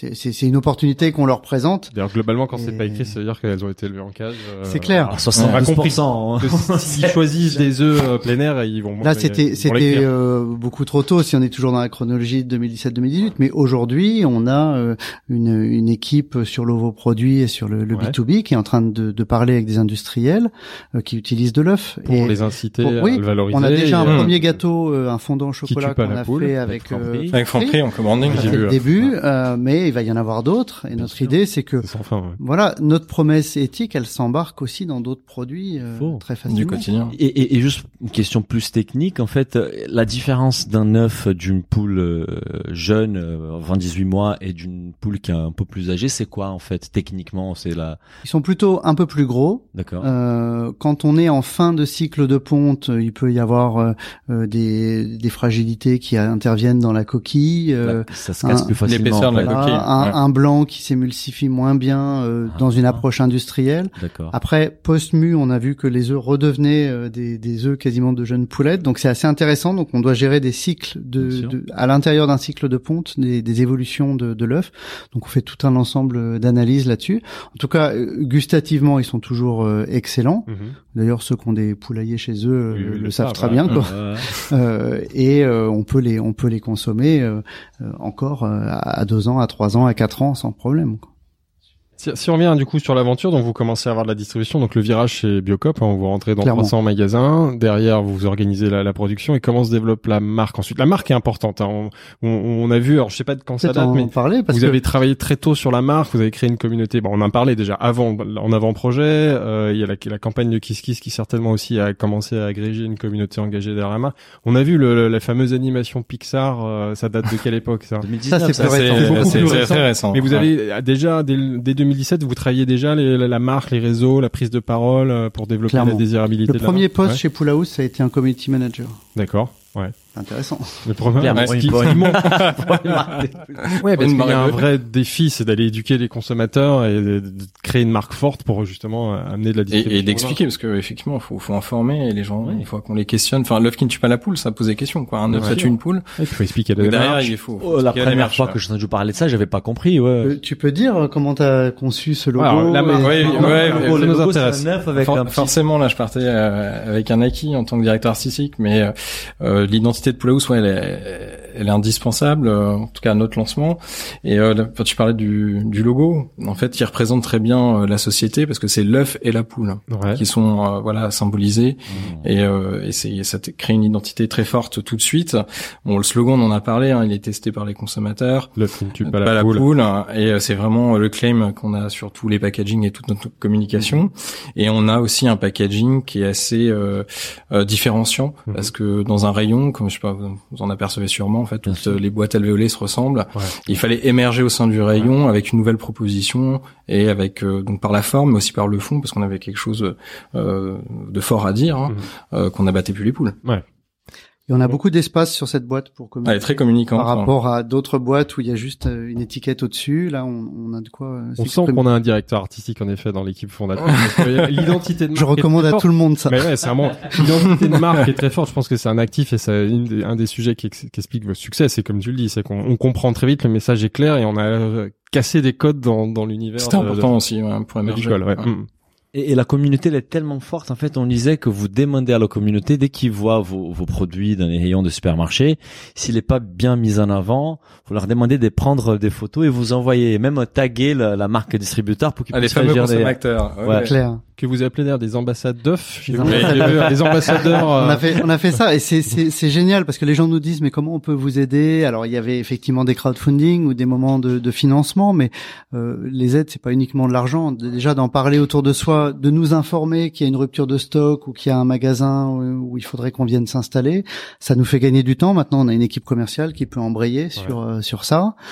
Et euh, utiliser la communauté en, en soutien, euh, c'est, c'est hyper puissant. Quoi. C'est clair, et ça montre à quel point les consommateurs ils sont prêts à, à participer ouais. de l'aventure s'ils croient. À... Et quand on veut être référencé au sein d'une nouvelle enseigne, en fait, on a déjà euh, beaucoup de demandes de la part des clients et on peut aller les voir dire attendez, il y a déjà euh, quelques milliers de consommateurs qui veulent euh, la disposition des œufs au sein de votre enseigne, donc ça serait Ouais, ça. très bien en fait. C'est l'intérêt de la marque qui, qui de nous qui- qui écouter, capte et euh, qui donne voilà. envie et qui enfin qui donne envie même aux acheteurs dans la grande distribution. Parce que justement après Biocop, il y a d'autres enseignes de grande distribution qui sont venues vous chercher grâce Oui, à ça. bah alors en fait nous on a fait des trucs plusieurs fois hein, dans ce projet on, qu'on savait pas qu'il fallait pas faire donc Ouais. euh, Ah, le passage euh, de Bah, la bio à la bah, GS. déjà on en a pas parlé mais par exemple on s'est payé dès le début ce qui est un truc Ça, c'est que rare. personne ne fait mais c'est Ouais. pas bien. mais c'est mais c'est n'importe quoi parce qu'on a mis de l'argent dans la boîte et on s'est payé Et un derrière- salaire avec l'argent qu'on avait mis avec en payant Ça- toutes les ça met charges la- de C'est la France. c'est- Non mais ça met ça met la pression pour aller chercher du chiffre d'affaires. Oui, Sauf bien que sûr. quand Biocop te dit on travaillera jamais avec vous, euh, C'est- vous vous dites pas je vais je vais leur laisser un an pour réfléchir, vous dites je vais trouver une autre porte d'entrée. Ça vous met un coup de pied aux fesses pour aller chercher le chiffre d'affaires. Donc c'est pas si ça a mal. toujours été moteur au sein de Et, et, et d'autres choses qu'on savait pas qu'on n'avait pas le droit de faire, c'est qu'effectivement, on, on a dit OK à Franprix qui nous a dit j'aimerais accueillir vos œufs, et on savait pas qu'on n'avait pas le droit avec la même avec la même marque d'aller dans les enseignes les bio, bio. et non bio. Ouais, bien sûr. Ah, donc c'est derrière sanction de Biocop qui vous dit. euh, Et euh, donc vous Biocop Franprix, euh, euh, tous un peu et Naturalia aussi. Puis en même temps, euh, ils voient bien qu'ils viennent d'annoncer partout qu'ils accueillaient l'œuf qui tuait pas la poule parce qu'il y avait deux mois d'écart entre les deux. donc ils disent bon bah on va faire une dérogation pour vous. On fait partie des rares marques qui ont une dérogation. Oui, c'est vrai, rare. c'est vrai, Euh, c'est vrai. Bon alors après je vous dis pas que ça tousse pas encore des fois chez, chez certaines enseignes. Parce qu'aujourd'hui, Mais- mais c'est un- toujours les cas en fait. Vous avez des œufs bio chez Biocop et des œufs bio ailleurs. Exactement. Ouais. Et ça, c'est euh, bon, voilà. Après, nous, on connaissait marque. pas toutes les finesses de la Bien de la sûr. distribution spécialisée. Après, je Une fois qu'on le savait, on avait, enfin, en tout cas, on avait acté de le faire parce que pour nous, c'était anormal comme pratique. Oui, parce Euh, que et c'est le même produit. Pourquoi- oui, et nous, on est une jeune entreprise et en produit fait, les clients demandent votre produit. Les œufs, c'est en bas de chez vous. Euh, on comprenait pas. Donc, nous, on a pris le risque. En tout cas, on a dit on y va. Et finalement, ce c'est un sujet très important Ouais, ouais, en ouais. fait. Hein, je, je, c'est un vrai sujet. Hein. Parce qu'on est dans un sujet, aujourd'hui on parle de transparence et à un moment même les enseignes spécialisées, enfin faut arrêter, de- il faut être transparent avec le consommateur. Si c'est le même produit, c'est la même marque. Exactement. Et donc la- l'enseigne spécialisée, on en a qui nous l'écrivent, hein, euh, préférerait que euh, on arrête la production à un moment, qu'on change les packaging, qu'on mette un autre packaging avec une autre marque et qu'on continue euh, à Et rallumer nous, on n'y la croit pas en tant production. Ouais, c'est des Ouais, voilà. ça. Et donc demander aux, Ça, ça en- va aux- évoluer. aux Il marques de gérer Il faut deux que ça évolue. Ouais, ouais, ouais. Ouais, Il faut que ça évolue, mais Ouais, on ouais. on n'y est pas encore. Mais c'est bien, On ça, on en parle et c'est voilà. c'est important. Et c'est pas la première fois que ces sujets Ouais, remontent. ouais, c'est un vrai- un avait vrai- c'est un remarqué vrai ça aussi sujet. avec euh, les deux vaches, c'est que pareil. Et finalement, les, les, les acteurs, ils ont deux marques. Une, C'est ça. Et ça, Mais c'est ça- plus simple pour une filiale de Danone de gérer euh, deux marques que une jeune start-up qui se Qui- crée qui sur émerge, un euh, concept bien nouveau et Puis unique. aujourd'hui, vous avez un discours très fort, un engagement très fort. On parle de transparence surtout. Donc pourquoi créer deux marques alors que c'est le même produit, ça. quoi Les poules maison, là. La, la rose. filière et. Euh, quand est-ce que donc on parle de la grande distribution, mais ça, ceci c'était un deuxième, une deuxième explosion pour vous parce que du coup on passe sur des volumes qui sont beaucoup plus importants, non? Absolument. Donc la deuxième, Biocop c'est 2017, fin 2017, un contrat au niveau donc la national. deuxième embauche, c'est la logistique, oui, Oui. effectivement. Ah ouais, on n'a pas parlé de la logistique. Ouais. En chronologie, que- c'est Biocop, Franprix. On fait tout de suite de l'export en Belgique. Un peu de Belgique, ouais. Belgique déjà. Ah, ouais, d'accord. Naturalia. Après, ou- Mono- fin 2017, 2017. fin 2017. Donc en fait l'année 2017 il s'est passé beaucoup de choses. Hein. C'est parce que la- le crowdfunding c'est début 2017 et là fin 2017. Ça a toujours été comme ça. déjà, hein. ouais. C'est- c'est- ça- Ouais, Il y a un rythme de fou. et, C'est ce qu'on euh, a découvert. 2018, 2018, 2019 et voilà. C'est c'est ce qu'on aime. 2018, on lève des fonds pour euh, financer euh, le déploiement de, de cette de ce produit bio sur toute la France avec plus de euh, de puissance et c'est là où on a fini par avoir ce deal euh, génial avec euh, Monoprix euh, euh, en 2018 qui nous a fait un vrai lancement national avec communication de la marque sur notre projet, euh, présence dans tous les Ça, c'est magasins. très important. Ouais. Je trouve quand on a l'implication du distributeur avec votre projet, ça fait, enfin, le déploiement est complètement différent. On croit au projet, il vous met en avant. euh, sur- Et c'est un- les prospectus. Je peux le dire, c'est un vrai Ouais. succès commercial. Euh, Ah bah via oui alors en tout cas chez Monoprix ça s'est passé très vite très bien Euh, on avait un engagement au plus haut niveau donc on a appris entre temps c'est vrai que on rentre pas par les achats on rentre Ouais, soit par la direction générale soit le par le la RSE ou soit la par le RSE, marketing. Vous avez contacté directement un Régis Schutz ou je sais pas quoi. Non, ah oui pas voilà on croisé, si on s'est croisé euh, Régis chez qui était 1, le président et, de- euh, de au Monoprix. salon de l'agriculture Ouais. et, c'était une Ouais, émission parti, d'Europe ouais. 1 un peu particulière où il y avait une start-up qui était présentée bon bref c'était nous en l'occurrence et donc il, à la fin de l'émission il me dit bah pourquoi on travaille pas ensemble? Je dis oui on est bien d'accord et euh, quelques mois après il y avait le lancement avec toutes les équipes marketing et commerciales qui étaient à fond et euh, ça a été euh, et ils ont fait bosser leur agence interne sur effectivement un slogan dédié. euh, Le petit conseil. euh. Il y a eu de la télé par rapport à ces lancements-là. C'était quoi? Non, non, c'était, euh, communiqué, communiqué de presse communication en magasin Ouais, en magasin. Ici, nos cocottes, c'est la poule douce. Donc, c'est vraiment un engagement de Monoprix. euh, Oui, Parce que avec ça très fort au sein du rayon. ouais, voilà. Voilà, comme ils savent faire. Et, euh, et voilà. Et donc, euh, ce, ce tour de financement C'est nous, 2018. hein, nous ouais, permet de 2018, ouais. structurer un peu Ça d'équipe reste du déjà. crowdfunding. Ah non, non, non, là, on va Ah, chercher- faites On une va levée de fonds. chercher euh, des investisseurs. On a trouvé des family office et puis des, des, des investisseurs un peu particuliers parce qu'on a Marc Simoncini ça, ouais. et euh, Jacques-Antoine Jacques-Antoine Grangeon Grangeon. qui ont investi à ce moment-là En 2018 alors. en 2018 Et exactement. ça c'était quoi Un million d'euros, c'est ça? Voilà, en, en equity 700 et à ce moment-là, on, on a vraiment euh, eu un, un moment euh, plus, euh, euh, voilà, plus de possibilités d'agir, que Ouais, ça soit en communication, ça permet de ça soit en embauche. Ouais. Mhm. Et donc on a on a Structurer pu la logistique, t'en as parlé. hein, Exactement. Les embauches clés qu'on a fait. Parce que vous travaillez avec différents éleveurs, donc comment vous gérez la logistique Ils vous envoient les œufs dans une centrale et vous redispatchez ou vous allez vous envoyez directement de Ça peut l'éleveur évoluer, ça aussi. hein. En fait, les premiers éleveurs, on prenait soin d'avoir toujours des éleveurs qui avaient leur propre centre, de conditionnement, qui ouais. pouvaient donc légalement conditionner les œufs, les mettre en boîte Dans pour qu'ils soient mis en euh, boîte. Voilà, vous donnez, Et vous nous, envoyez l'emballage. On avait un transporteur qui prenait directement les œufs à la Et ferme. donc on envoyait des camions de la Stève dans la pampa, dans, dans la ferme chercher les œufs, alors qu'en fait, bon, le marché de l'œuf est pas tal- tout à fait organisé comme ça. C'est-à-dire Mhm. que les éleveurs récupèrent les œufs.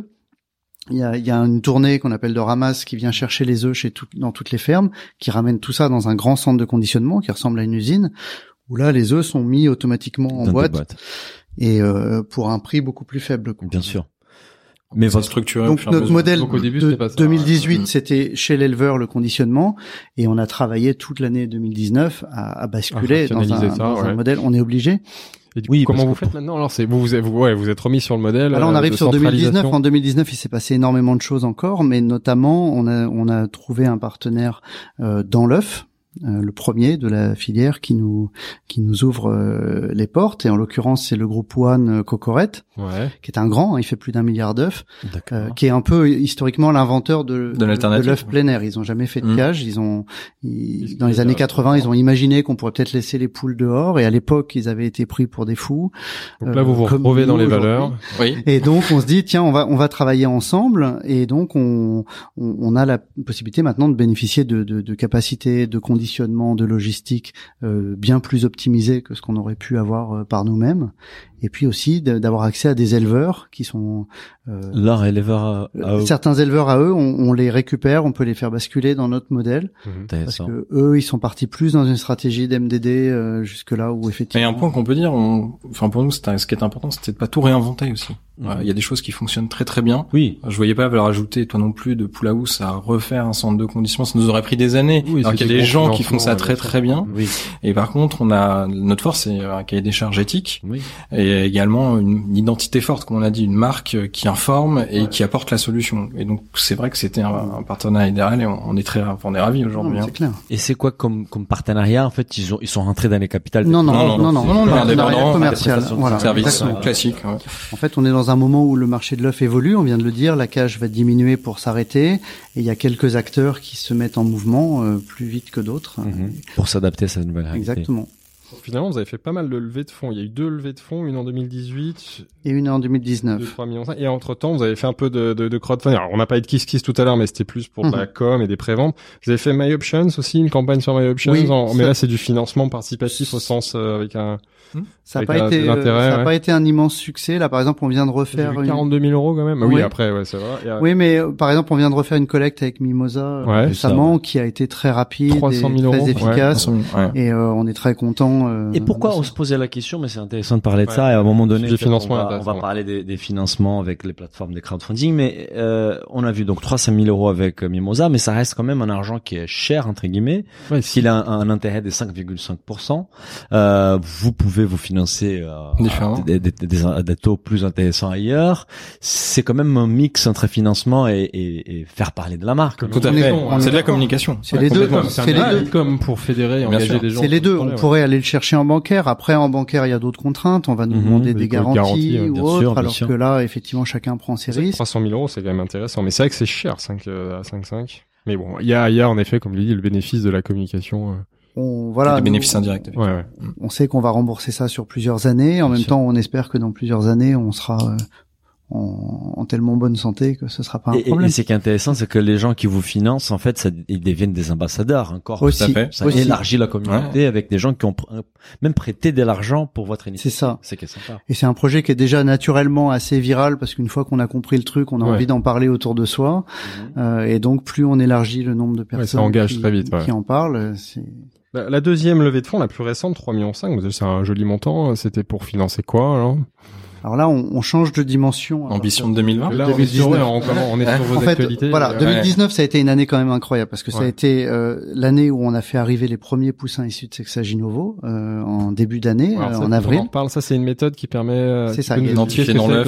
ouais, moi, moi, c'était un, un- dans la phase d'étude, avant même de connaître Sébastien, c'était un prérequis de se dire est-ce qu'on va savoir régler cette question pour les poussins mâles en même Ce temps? dont on Parce parlait, que le fait d'éliminer les poussins si on mâles. si on peut pas régler ce problème-là, est-ce que ça vaut le coup de faire un œuf qui tue pas la poule quoi Oui. Et donc continue à tuer les poussins. tue les poussins. J'avais vu en 2016 qu'il y avait des projets qui allaient dans ce sens-là, qui avançaient en France et en Allemagne, et ça m'a décidé un petit peu à y aller. Et là, on a rencontré cette start-up en 2018 allemande qui avançait très très vite, Select, euh, et puis la start-up française, euh, enfin le groupe français qui faisait la R&D sur le même sujet, qui lui n'avançait pas et voulait pas nous recevoir. Tronico, et donc, euh. Tronico, il y en a pas le dire. 40.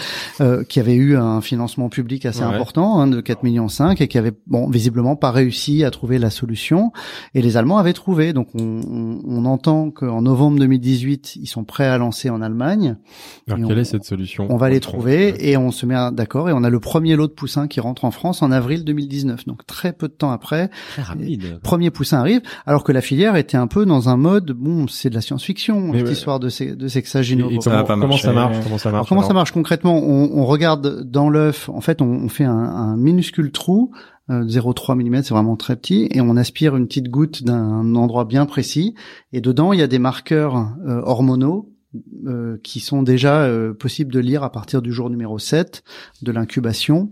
Mais oui, ils le font au jour numéro 9 pour avoir un taux d'efficacité très ouais. important. Euh, c'est une incubation qui dure 21 jours, donc à cet âge-là, on a quelque chose qui est plus petit qu'un ongle et euh, qui n'a qui n'a ni conscience Ouais, ni voilà. c'est voilà.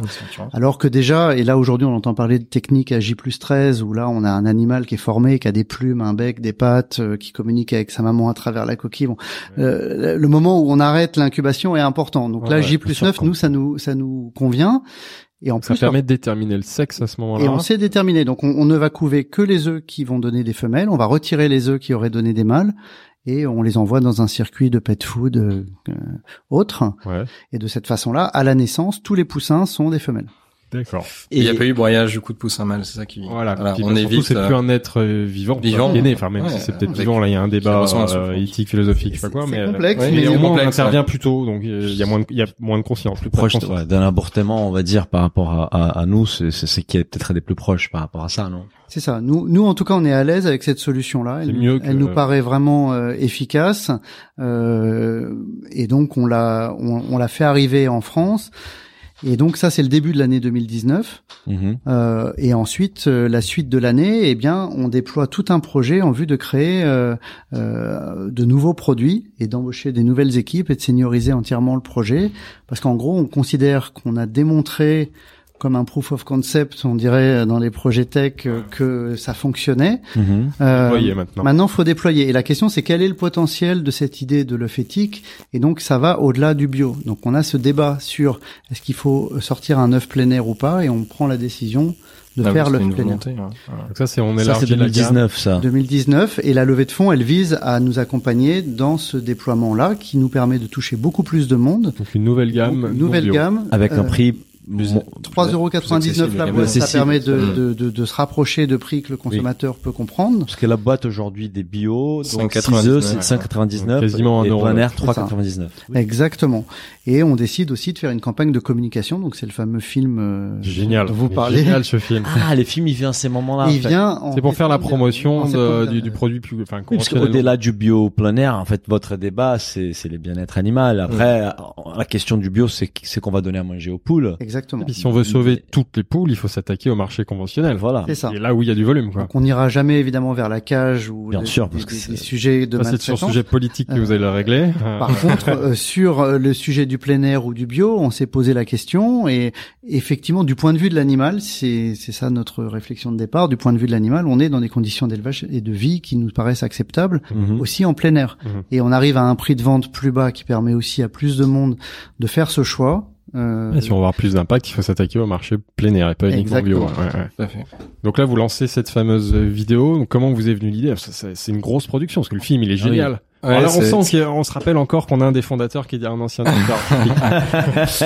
Non, mais on a fait beaucoup de choses par nos propres moyens. Ouais. Euh, voilà, en t'es doué. 2017, euh, 2018, on a fait aussi des petits films qui étaient communicants, mais euh, voilà, on n'avait pas des budgets non plus assez Ouais. C'est massifs. de l'animation déjà en 2018 ou non C'était déjà de l'animation, les- mais euh, pas en 3D, plutôt Dans les euh, vidéos de vectorielles. crowdfunding, j'ai vu des, des, des animations Voilà. qui sont déjà pas mal. Ouais, qui sont de, ouais, qui Pas sont au de- niveau du truc de Voilà, on avait déjà, euh, Pixar, mais ça. Mais quand tu dis fait, fait nous-mêmes, c'est quoi? Tu commissionnais un, un, réalisateur euh, Voilà, oui, oui, on avait notre réseau, on a des D'accord. En amis. fait, j'avais une copine qui, qui faisait du stand-up. J'ai dit, j'aimerais bien parler d'un truc, c'est un peu glauque, mais est-ce que tu pourrais me faire une façon d'en parler? Elle nous a fait un scénar. Ah Toi, ouais. tu Moi, connaissais un gars qui faisait le dessin Ça, ouais. et une autre copine qui a fait la voix. Enfin, D'accord. voilà, sans passer ça, par ça. une agence, c'est Voilà, ça, avec des avec des moyens puis il y a des moyens aussi de de de de, de promotion c'est-à-dire euh, enfin promotion publicitaire sur les réseaux tout ça qui était quand même assez limité Bien sûr. avec un bel impact déjà Mhm. et donc en 2019 on s'est dit comment on fait pour informer massivement Ouais. Oui. sur le sujet? C'était notre objectif donc on, on décide d'investir un million d'euros en, en communication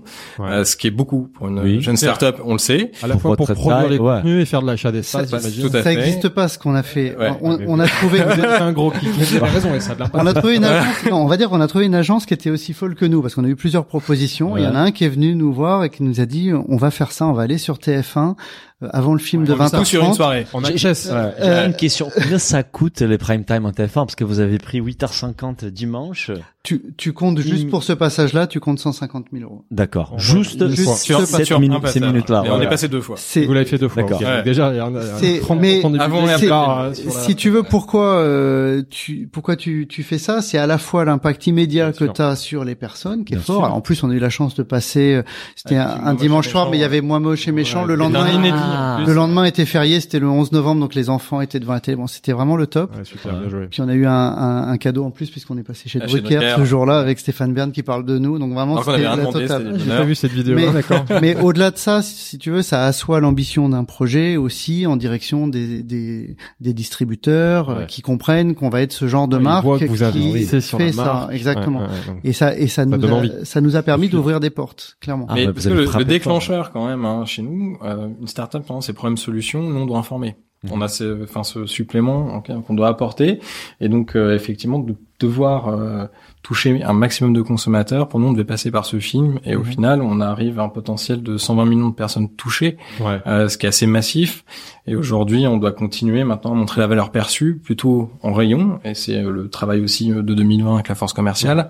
Euh, mais au moins, les gens sont informés. Mais Maintenant, il faut déclencher l'acte d'achat, que les gens comprennent bien effectivement les valeurs de l'entreprise et les actions qu'on mène derrière, qui sont effectivement le nom et pointage, le fait qu'on n'abatte pas les poules, et voilà, dès qu'on peut, le sexagile nouveau qu'on introduit euh, sur l'ensemble de nos gammes. C'est vrai que ce film, il est quand même vraiment très bien fait parce que le sujet, c'est un sujet qui est qui est pas facile à aborder, qui est même un peu glauque. Enfin, euh, voilà. Et vous arrivez à l'amener avec la, la bonne tonalité, qui donne envie d'en savoir plus. Il y a la voix off à la fin qui est très sérieuse, qui explique le truc. Donc j'imagine qu'en effet, euh, elle a, Il elle faut un- rendre hommage aux très équipes bien marché. euh, ouais. qui ont travaillé dessus, à la fois les équipes chez Brandstation et chez Wiz, euh, qui ont, je crois, qui ont eu un, vrai plaisir en fait. À, Ah oui. Et il y avait un à passionné de le poule aussi. Euh, Il y avait un passionné de poule, ouais, côté la- réalisation, euh, et ça joue hein, dans l'implication. Après, sûr, dans le degré de finition qu'il y avait, je pense que ça, Ouais. ça a aussi joué. On la mettra sur le site. Bon, on l'a mis déjà sur nos réseaux sociaux, mais on la mettra sur le site, sur l'article pour les gens qui ont pas eu encore c'est ça l'occasion de la qui voir. fait de votre marque une marque très très forte, c'est que c'est un sujet qui parle à tout le monde et, et à partir du moment où, où- où on comprend la mission de la marque, bah tout de suite c'est plus facile à fédérer autour de la marque. Bah, nous, on se considère comme une entreprise à mission, en ce sens Oui. que finalement, Vous voilà, êtes Bicorp ou pas encore, Pas encore, ça fait partie du collectif, euh, mais vous vous êtes Voilà. tout pour. On est dessus, ouais, ouais, ouais, effectivement.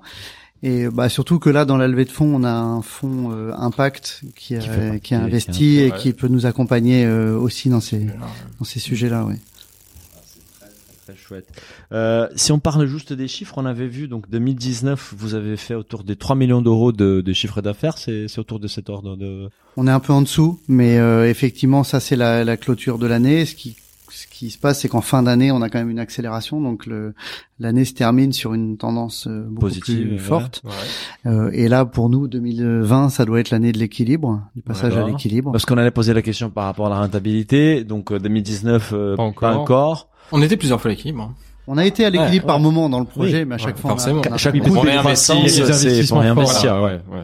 C'est normal. Ouais, Quand quand on tu investit payes un million 300 000 en- balles pour être- Ça va faire mal au PNL. Ouais, mais t'as un retour sur investissement aujourd'hui. Bien sûr. euh, Gigantesque. Et 2020, on a vu un article, on parlait d'une estimation entre 15 à 20 millions d'euros, c'est ça? Voilà, on sera C'est ambitieux quand même. C'est très ambitieux, c'est très ambitieux. Ça, c'est vraiment si tous les, les voyants se mettent euh, bien au vert. Mhm. Mais oui, euh, on, on sera au-dessus des 10 millions euh, normalement dans tous les cas, euh, avec le déploiement qu'on qu'on vise euh, actuellement. On a beaucoup d'enseignes euh, nouvelles euh, dans lesquelles on va rentrer. En Ouais. gros, on a euh, on a on a ouvert euh, on a ouvert Carrefour, on a Ouais, ouvert Auchan. Auchan, on a ouvert Grand Frais. Ouais. Et là, on est en train de travailler les trois autres. Ouais, veux euh, dire, vous êtes quasiment. Leclerc, euh, Ouais. Système U et Intermarché, voilà, on peut les citer. hein. faut les citer. Donc là, l'ambition pour nous, c'est vraiment de dire on est partout, et c'est logique puisqu'on se conçoit comme un segment de marché. Mhm.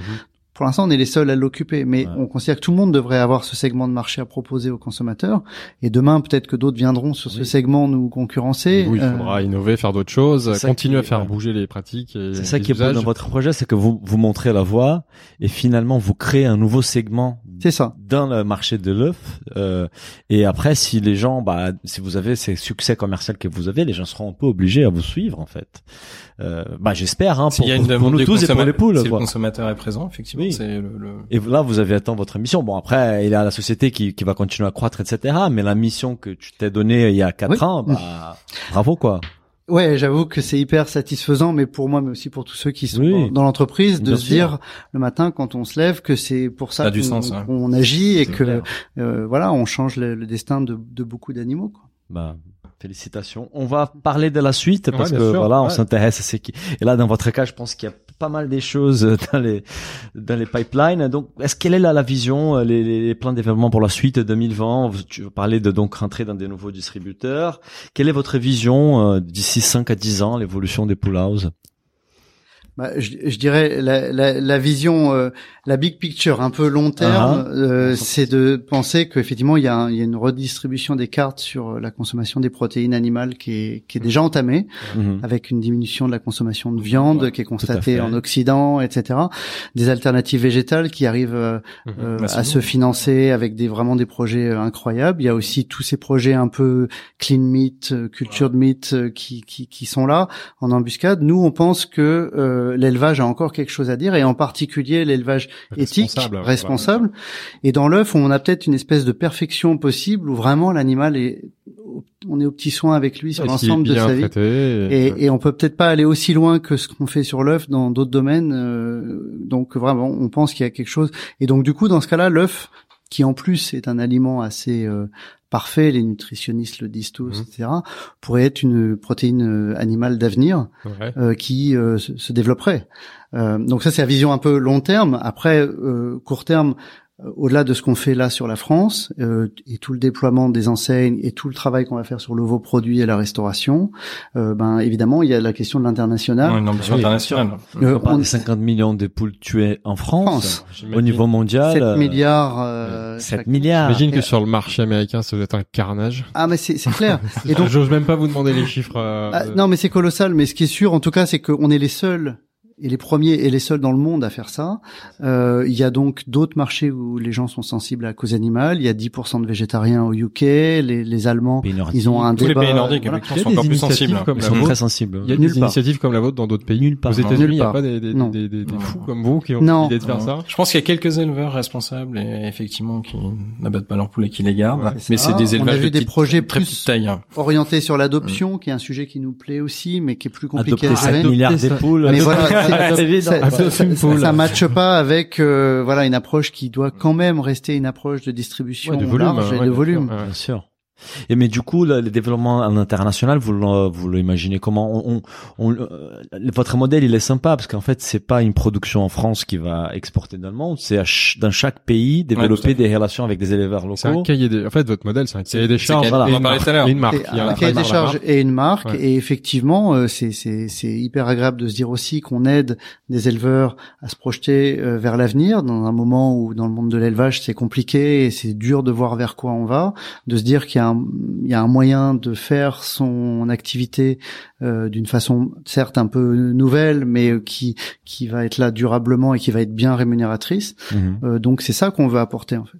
C'est clair. Et, et, et d'un autre côté, on a aussi le, le- cette euh, côté, on va dire innovation, l'arrivée des, des, des, des, des ingrédients qui remplacent l'œuf dans des recettes, euh, dans l'industriel. On, Mhm. on était récemment avec une société qui produit des ingrédients à partir des microalgues, euh, donc ils font des mayonnaises sans œufs, etc. Euh, on a même découvert hier euh, une- un concept qui s'appelle les merveilles merveilles l'œuf, merveille œuf, euh, une startup française qui a conçu un substitut d'œuf à partir de vu matière végétale. Ouais, de Et ils demoiselles font là. ouais. Même la coque et tout, on peut casser l'œuf. Mais c'est hyper intéressant. Vision par rapport à Bah, tout bah, ça moi, je trouve ça hyper intéressant. C'est, on est tous en train de se poser un peu les mêmes questions. Oui, Euh, avec donc, différentes solutions euh, pour la même euh, question. On, on essaye d'échapper euh, à la maltraitance animale en se disant tiens, je vais mettre une alternative végétale, je vais mettre des algues, je vais faire un, un faux œuf ou autre. Ou on adresse le sujet euh, dans les bâtiments d'élevage. Euh, c'est des approches très différentes, mais qui visent la même question. C'est comment on fait bouger les choses. Et moi, ça me va bien. C'est-à-dire plus euh, on a des consommateurs qui se posent des questions en profondeur, qui euh, cherchent à comprendre les processus euh, à l'œuvre derrière euh, les, les aliments qui sont dans leur assiette, comment on en arrive à, à ce produit. Et pourtant, l'œuf, ça a l'air simple. On voit un œuf, on, on imagine la poule, on, on- on croit que c'est très simple, puis on se rend compte que non, en fait, il y a, y a- y a des, des containers frigorifiques qui partent en Afrique avec des vieilles poules qu'on a tuées. pff, euh, Ouais, et donc voilà, nous on, on accueille favorablement euh, tout, tout ce qui vient euh, questionner euh, le marché. quoi. Et, c'est qui intéressant de votre modèle par rapport à toutes ces innovations-là, c'est que vous venez à rajouter encore une bah, une couche de de de de, de, conscience dans, dans un marché qui est déjà très gros. Euh, donc en fait, les consommateurs, il est pas il est pas obligé à changer son mode de consommation. Il va juste payer un peu plus cher pour un produit qu'il connaît Mhm. déjà. Et là, quand même, on demande aux consommateurs de ch- un changement assez important. dans Les habitudes. alternatives végétales, euh, enfin moi je connais beaucoup de, de véganes euh, qui avec qui on a des discussions intéressantes Mhm. euh, souvent. Euh, c'est c'est pas toujours évident. C'est-à-dire l'œuf, il a des des, particulari- des, des, des, des qualités particulières, émulsifiantes et autres, et selon la température, selon la façon dont on les bat, etc. On peut retrouver les mêmes euh, éléments peut-être dans des alternatives végétales, jamais à 100%. Mhm. Euh, donc euh, il y a un truc qui va être bien pour faire le cake, mais qui va pas bien marcher pour faire euh, Mhm. je sais pas, la- parler du goût. une hein, crêpe ou de autre. bouffe, mais, euh, Mhm. C'est Donc, bah, le même je- goût. je- je je suis d'accord avec vous. encore Les choses les plus simples, un œuf, euh, c'est un œuf. Chacun peut peut le voit ce que c'est. On peut le consommer directement, on peut le transformer. C'est un aliment euh, vraiment qui est au cœur de nos de nos consommations. Euh, nous, on préfère euh, en rester à ce produit. Euh. Voilà, c'est déjà. Là où c'est la bonne façon de faire des œufs. Et, et juste une dernière question par rapport au développement Simplement. international. Vous gardez la même marque Pull House ou vous Ah, c'est un vrai questionnement. ouais. C'est un vrai questionnement. Je pense, je pense que ça veut rien dire pour un Allemand Poulaous. Ouais, dans les euh, marchés francophones, ok, mais euh, là, il euh, faudra, il faudra probablement passer ça. par là. Je dirais que c'est des problèmes de riches qu'on se posera euh, Oui, le moment Bon, venu. ça va mais vite, oui, que, ça risque euh, d'arriver. Vous avez vite. une croissance très rapide, euh, puis à un moment, il va falloir aussi protéger ces idées-là, parce que d'autres vont le faire dans d'autres pays, donc euh, il faut le faire vous-même. Moi, je suis moins dans les batailles Ouais. de propriété Ouais. intellectuelle Ouais, non, non, que mais- dans les- l'exécution rapide. Et De toute façon, ce qui compte, c'est que ça bouge aussi, mais après, bon. Si, si on- réellement, si on arrive à labelliser euh, notre mode de production, je pense qu'on aura gagné l'ambition en tout cas. Ouais, et même créer un label, on parlait de, du... Le label sans label abattage, euh, plus. qui embarquerait de ne pas tuer les poules, de pas tuer les poussins et de pas couper les becs, ça serait déjà une belle Ouais, victoire. ouais. C'est vraiment une nouvelle façon de produire des œufs qui pourrait se développer. euh, Nous, on, Là où on a été précurseur, c'est parfait. Ça, c'est Ouais. top. Mm. Et, et on parlait aussi des produits transformés. Est-ce qu'il y a des nouveautés qui vont sortir euh, cette année, des choses que vous pouvez ouais, on a le, le gâteau qui tue pas la poule. Est-ce qu'il y a d'autres trucs comme ça? Ah, Il y a des choses dans les tuyaux. On, on, on va plutôt avoir une stratégie euh, un peu pull house inside, on dit, hein, façon Intel inside, où Intel on Inside. va laisser les marques euh, utiliser notre produit, mais aussi probablement Embarquer euh, embarquer notre notre Promesse. éthique et notre Ouais. promesse, mais aussi notre communication. Sera parce que visible sur le produit. bah voilà, je pense qu'à un moment, si on veut expliquer ça, le plus simple, c'est encore de renvoyer euh, vers notre projet. Donc ça devient vraiment un label. Votre Oui. marque devient un label pour eux, justement. ouais. Et pour vous, c'est génial d'un point de vue euh, notoriété parce que vous Aussi, allez être oui. visible sur différents produits, quoi. Et ça Mm. vous ouvre toute la distribution de ces produits euh, transformés. Un, un des axes qu'on travaille, c'est la restauration aussi. La restauration. La restauration, c'est un peu plus compliqué, non, pour communiquer. On a déjà des premiers restaurants, des cantines scolaires qui travaillent ouais, avec bah, nos c'est œufs. Donc euh, voilà, fait pour les chemin, enfants, c'est des collectivités avec pédagogie, ouais. Ouais, Et des chefs, oui, voilà, et ça permet des chefs étoilés. Mais dans la restauration, si je vais par exemple, je sais pas qui, euh, qui euh, je vais dans un restaurant qui achète des poules, euh, des œufs Mhm. pool house, comment ils communiquent euh, Bah en fait, on a mis à disposition au restaurateur un macaron, comme euh, vous voyez les Deliveroo et compagnie. qui Ah, il y a euh, Ici, on utilise des œufs qui tuent pas les comme guide Michelin, Et euh, sur la Et- carte, il y a aussi des voilà Des petits logos. Vous avez, des noms de restaurateurs avec qui on Bah oui, alors là, Ah on a on a quand même co-organisé, enfin tu peux en parler, les championnats du monde de l'œuf meurette Ouais. Ah, Ah oui, c'est j'ai vu pas- ça. au château Ah, du Clos Mougeot euh, l'année dernière. Ah. Et donc tous les chefs ont travaillé avec des œufs pool house. Ah. Et d'ailleurs, ils ont beaucoup aimé parce que c'est pas facile. Le, le- c'est c'est un œuf poché, donc il faut vraiment La qu'il qualité se, de l'œuf qu'il est, se tienne euh, bien. euh, Et donc il y avait 13 euh, chefs en compétition. Toi, t'étais dans le jury. acheté dans le jury, ouais. Ça, c'est vous qui l'avez organisé Non, c'est. Non, non. Clos Mougeot, mais on, Ah, c'est a, d'accord, on a été ouais. co. On était partenaire de l'événement. Oui, c'est quelque chose qui existait déjà. Mais Non, c'est- c'était la non, première c'est une première mondiale. Euh, donc on a un champion du monde de l'œuf en meurette hein, qui s'appelle Frédéric Verdon. Et ce qui est assez extraordinaire, c'est n'est que pas l'histoire- bourguignon. qui n'est pas bourguignon, qui est parisien. Qui a- J'avais vu un article de François-Régis Gaudry, c'est possible, qui est sur- Oui. ouais, ouais, il avait partagé ce truc-là. Il devait être présent. son restaurant est avenue Georges V, euh, donc une belle carte étoilée. Et euh, l'histoire continue pour nous avec lui parce que maintenant il a mis les œufs Poulaous à sa carte. Qui vous a. Et il raconte l'histoire en plus à ses clients, ce qui est assez agréable. Et pour ceux qui prennent l'œuf en meurette, le fameux euh, sur lequel il a gagné, euh, il offre une boîte à la table Poulaous et il explique Ouais, le ouais, concept. Donc euh, quelqu'un d'engagé euh, effectivement dans le sourcing et, et dans les belles histoires. De toute façon, on le voit dans la restauration aujourd'hui. Le consommateur, même le client euh, dans un restaurant, il, il est intéressé par l'histoire du produit. Donc là, aujourd'hui, ça, ça match. Et je comprends que ça, ça intéresse en effet le, le client. Mm. Euh, on passe donc euh, sur, sur les questions défense. Ce sont des questions rituelles que nous avons euh, à la fin de no- notre podcast. Donc la première, c'est quelles, quelles ont été dans, dans ces trois années de, de, de, des vies, trois quatre années des vies de Pool House, votre, votre plus gros échec ou apprentissage et la plus grande réussite, fierté? C'est peut-être pas les mêmes hein, pour toi et moi. Bah, bah, alors, allez-y, on va- on va multiplier les expériences. Vas-y en premier, si tu veux. Ah non, mais dans les apprentissages, euh, dans les recrutements, qui étaient assez clés, en fait, on a pu se tromper et on, on connaissait les valeurs de l'entreprise. Euh, on voulait senioriser par plein sur différents points et euh, on a eu, on a dû réadapter plusieurs fois on sait, par rapport aussi à l'équipe, Mhm. à qui on était et aussi euh, la dynamique qu'on a, parce que vous avez vu qu'on exécute vite, Ouais. rapidement sur plein de choses. Donc Enfin voilà, il a fallu adapter au fur et à mesure les process de recrutement et on s'est affiné. Aujourd'hui, on a une super équipe qui est cohérente euh, pour exécuter la, la vision 2020. Je pense que ça c'est important. Toi, je sais pas ton, ton point pour le coup, mais Ben, en fait, euh, En c'est- échec. c'est- pas un projet dans lequel on a rencontré euh, beaucoup Ouais. d'échecs. On a rencontré des difficultés. Ouais, mais voilà, Ouais, mais je- vous avez surbondi, plutôt des euh, succès là.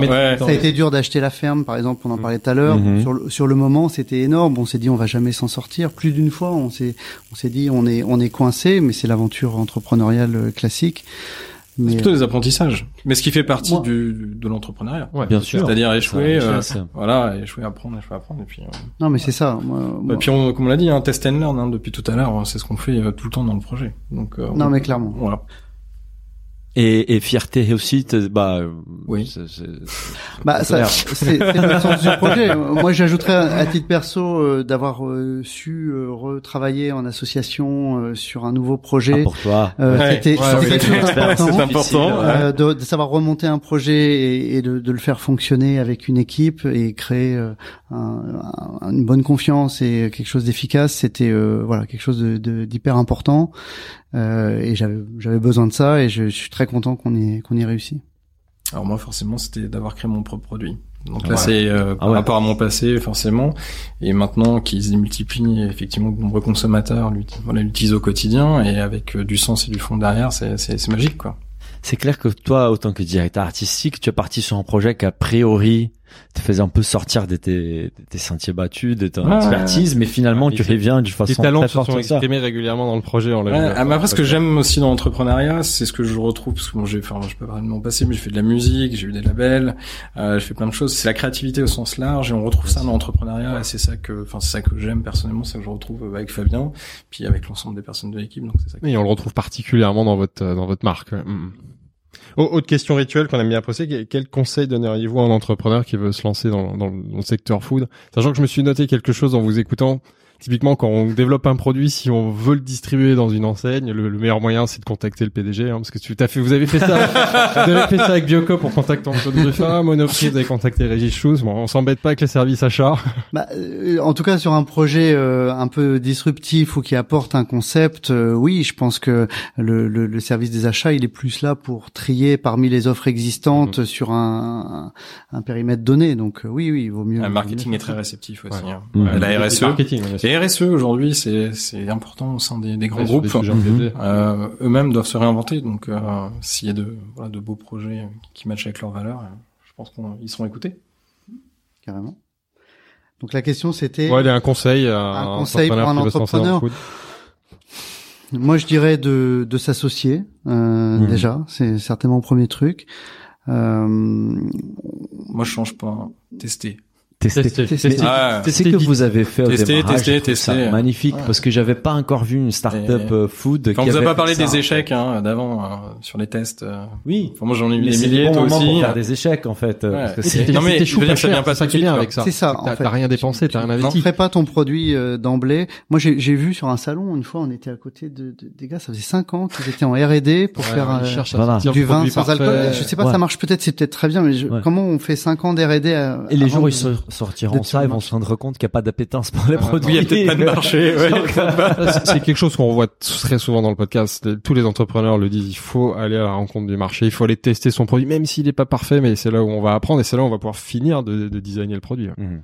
Mais eux, ils sont allés tester Ah, mais vous êtes... sans le Ah, produit. il y avait pas encore le produit. C'était ça, ouais. Là, vous étiez très fort. Vous avez encore pas trop entendu ce modèle-là, mais c'est très bien. Euh, L'en bouffe Oui, bah donc pour finir, c'est toujours les plans plans bouffe à partager. Euh, on a élargi un peu cette euh, cette question. Ça peut être un restaurant, mais aussi euh, un livre, euh, une émission télé, un film, un podcast. Euh, ce qui vous a inspiré récemment. Bah, euh, plan bouffe, euh, moi je parlerais bien à nouveau du, du resto euh, 39 Bah ouais. De, J'aurais dit la même chose. de Lardon parce que voilà, nous on est, on, on a découvert quelqu'un de passionné euh, qui, enfin c'est c'est c'est des artistes, hein, ces ces Mhm. gars-là, ils connaissent la texture de chaque ingrédient, comment ils se combinent à telle température. Enfin c'est Comment c'est- la sublimer c'est tout c'est ça. c'est incroyable, c'est de la chimie ce qu'ils font. Hein, Mhm. et, euh, moi je reste. Et d'avoir un engagement personnel éthique, c'est c'est quand même, euh, c'est quand même beau. Ouais, donc euh, 39,5 en restaurant. Et, et s'il y a quelqu'un qui s'intéresse, par exemple, aux poules et qui voulait peut-être lire un peu plus pour comprendre mieux les modes de production, est-ce qu'il y a des livres, des, des œuvres autour de ça?